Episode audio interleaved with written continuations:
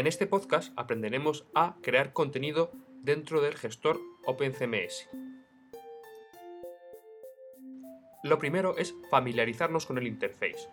Como vemos, está dividido en tres partes principales, la parte de arriba, la parte de la izquierda y la parte de la derecha, que denominaremos herramientas, estructura y contenidos.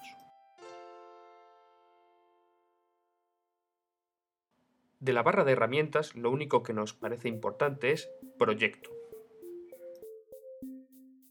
En la parte de contenido es donde podremos crear, ver dónde estamos situados y el contenido que existe en la carpeta que estamos viendo. Mientras que en la zona de estructura veremos como carpetas el contenido como si fuera nuestro disco duro.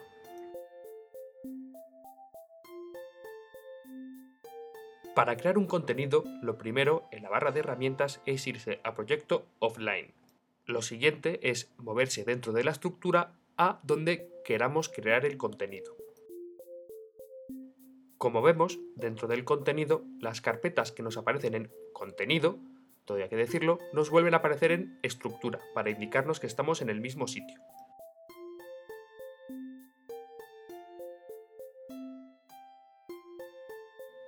Con lo cual, lo único que nos queda es dentro de contenido, en su zona de herramientas que está arriba del todo, pulsar sobre nuevo contenido.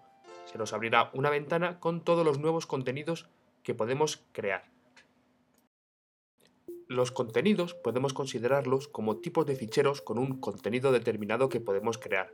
No es lo mismo crear un fichero de Word, un documento de texto o una imagen JPEG. OpenCMS nos permite crear muchísimos tipos de contenido, pero nosotros nos vamos a fijar solo en tres, texto, enlaces y galería de imágenes.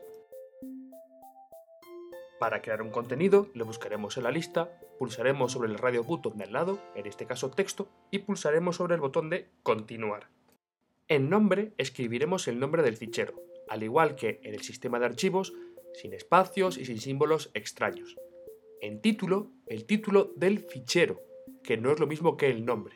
Y en descripción, una descripción breve de lo que queremos que signifique el fichero.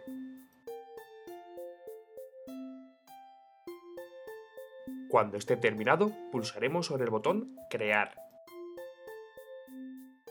Una vez creado, nos aparecerá con el nombre, bloqueado, que ya lo explicaremos, y con un dibujo de una bandera que indica que está nuevo.